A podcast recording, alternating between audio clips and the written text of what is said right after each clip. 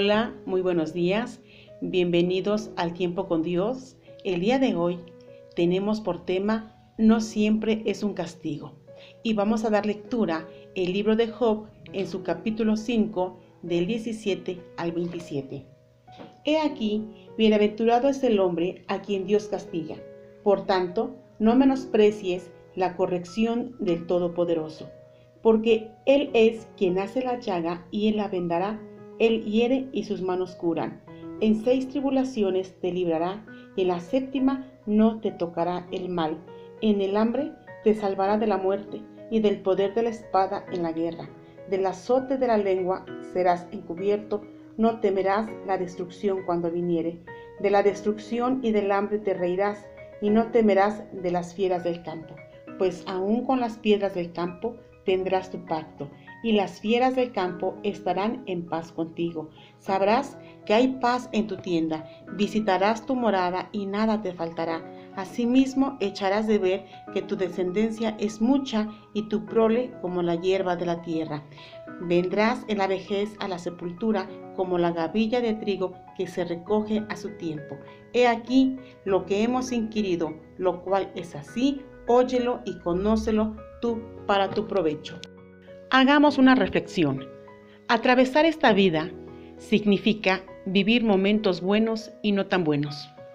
Las pruebas que tenemos en la vida nos llegan a todos, a los cristianos y a los no cristianos también. La vida es muy frágil. Hay momentos que todo está marchando de maravilla. No hay obstáculos en nuestro camino. Estamos llenos de esperanza y de confianza. Pero hay momentos en que estamos lidiando también con una prueba. El ejemplo lo podemos ver en Job, aquel varón justo y temeroso de Dios. Le llegó la prueba a su vida que le cambia por completo de tenerlo todo, se queda sin nada. Job estaba consternado, desanimado y alarmado, y se quejó, clamando por misericordia y ayuda porque Elifaz, uno de sus amigos, no le había traído ayuda ni consuelo. Muchas veces el Señor usa las pruebas para perfeccionar y moldear nuestra fe. Qué difícil suena esto. Dice esta escritura, Él hace la llaga y Él la vendará. Aquí hay dos palabras clave, una llaga y una cura. Lo importante de esto es, por así decirlo, la cicatriz que queda de esto, porque es el testimonio de que Dios ha hecho algo en nuestra vida. Jesús nunca dijo que nos escaparíamos de las pruebas ni de los problemas. Al contrario, Él dijo, en el mundo tendrán aflicción, pero confíen, yo he vencido al mundo. Juan 16:33. El mundo está lleno de dolor, de sufrimiento, de dificultades, y los cristianos no estamos inmunes a eso. ¿Tienes un hijo pródigo? ¿Estás lidiando con una enfermedad? ¿Tienes una crisis económica? No estás solo, no estás sola. Dice la palabra que Dios está contigo, que Dios está conmigo.